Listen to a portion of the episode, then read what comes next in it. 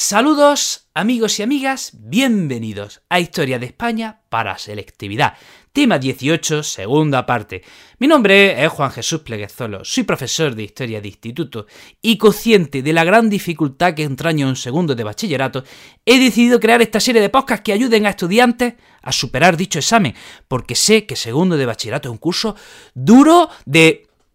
Es largo, vaya, es, es complicado porque sé, porque se lo veo a mis estudiantes, si estás escuchando este podcast, me imagino que ya se te está acercando el examen o que lleva el curso muy avanzado.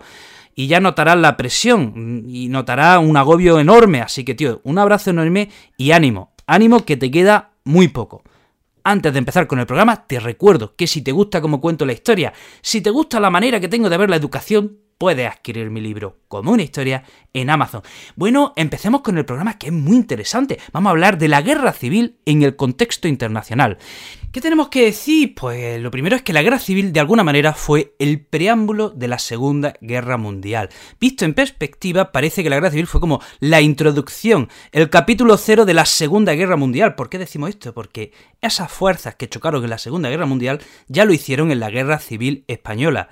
De hecho, eh, si coges el libro de primero de bachillerato, dice causa de la Segunda Guerra Mundial siempre nombra como una de las causas la guerra civil española. Entonces, primera idea que tenemos que decir, Guerra Civil Española, preámbulo de la Segunda Guerra Mundial. En el panorama internacional, los partidos demócratas, los partidos progresistas, los partidos obreros de izquierda simpatizaban con el gobierno de la República. También lo hacía la URSS, la Unión de Repúblicas Socialistas Soviéticas. Y por otro lado, los partidos conservadores, los, gobiernos fascistas de Alemania e Italia, los sectores católicos, simpatizaban con el bando franquista. Eh, y ahora vamos a hablar del tema de las ayudas, que esto es un tema, hmm, en fin, eh, ignominioso. ¿Por qué? Ahora, Gran Bretaña y Francia no intervienen para...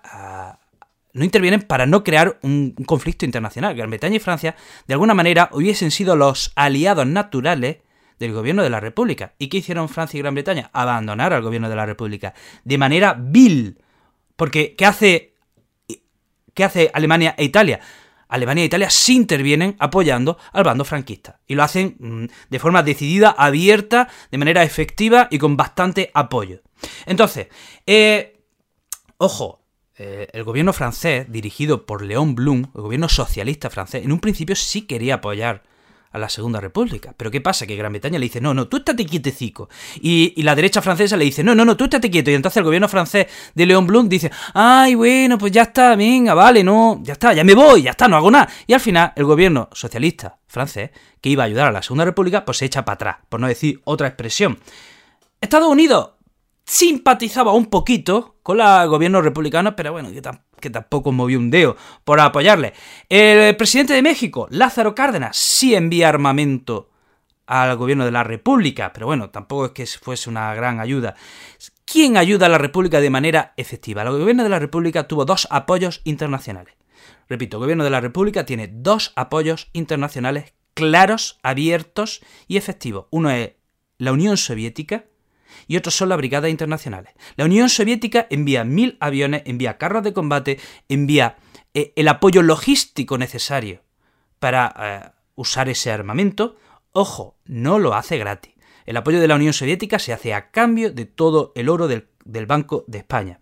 Y, y la Brigada Internacional eran voluntarios de todo el mundo que querían acabar con el fascismo y vienen a España solo a luchar y a derrotar al fascismo. Entonces, apoyos del gobierno de la República, Unión Soviética y, ah, perdón, apoyos internacionales, la Unión Soviética y la Brigada Internacionales. Gran Bretaña y Francia se... eso. Luego, apoyo del gobierno, perdón, apoyo hacia al bando nacional, apoyo al bando franquista, fascista o como le queráis llamar. Tenemos la Italia de Mussolini y la Alemania de Hitler. ¿Qué envía Italia, la Italia de Mussolini, al bando franquista? Envía 700 aviones, 1000 carros, 120.000 voluntarios y 120.000 voluntarios con un, cuerpo que se llamaba Corpo Truppe Volontaire. Y la Alemania de Hitler envía la Legión Cóndor, es decir, eh, aviones, envía cañones, envía carros de combate, ametralladoras. También Portugal, eh, Portugal e Irlanda envían voluntarios al bando nacional. Eh, y, muy importante, con Franco, otro apoyo internacional decisivo, los mercenarios norteafricanos. Señores, si han escuchado los podcasts de Primo de Rivera o el de podcast de la intervención de España en Marruecos, recordemos cómo salieron los españoles de, de, Marruecos, trasquilados, ¿eh? porque ah, hubo un desastre tras otro, el desastre del, Barranco del Lobo, el desastre de Anual, ahí los bereberes eh, no dejaron de, hostigar y de masacrar a la tropa española, y ¿qué sucede? Que en el imaginario español había quedado esa imagen del bereber terrible que mataba a españoles. Entonces imagínense, cuando Franco trae a esos mismos bereberes, eh, pues los españoles, bueno, escuchaban de los que venían los moros de Franco y se cagaban. ¿eh? Tenían miedo, tenían miedo, porque todos los españoles tenían, habían tenido algún conocido o familiar que había luchado en Marruecos. Entonces había, había pavor hacia, esa, hacia ese cuerpo de mercenarios eh, norteafricanos. bueno, vamos a hablar del comité de no intervención, que esto tiene, tiene tela la cosa. Vamos a ver, empieza la guerra y Gran Bretaña, pues siguiendo la política de apaciguamiento y no crear un conflicto internacional, promueve el comité, el comité de no intervención.